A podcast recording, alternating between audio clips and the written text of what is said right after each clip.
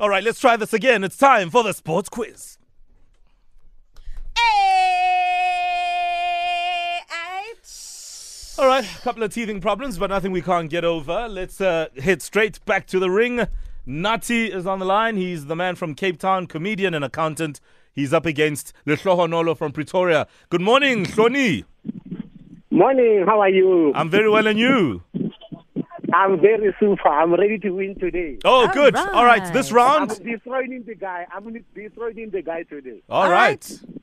It is a two minute and 45 second round. Pearl Shongwe is our referee. Owen, they're all yours. Okay, guys, welcome to Okay. my square ring. No biting, no scratching, no hitting below the belts. Remember to call your name out after I've completed the question. We start with question number one Who is the first person to score a century at the 2020 T20 Women's World Cup? Uh,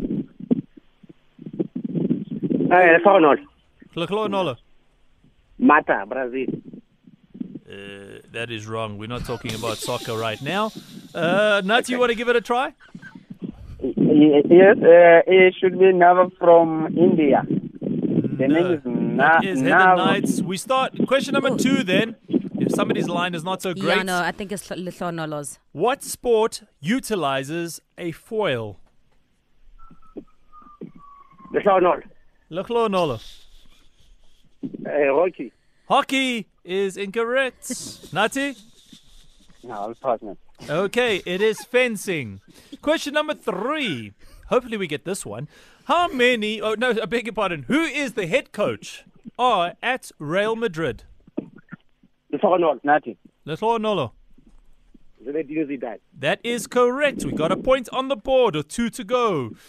Question number four. How many top flight teams remain in the NetBank Cup last eight? Nothing. So not. Nati. It's eight. No.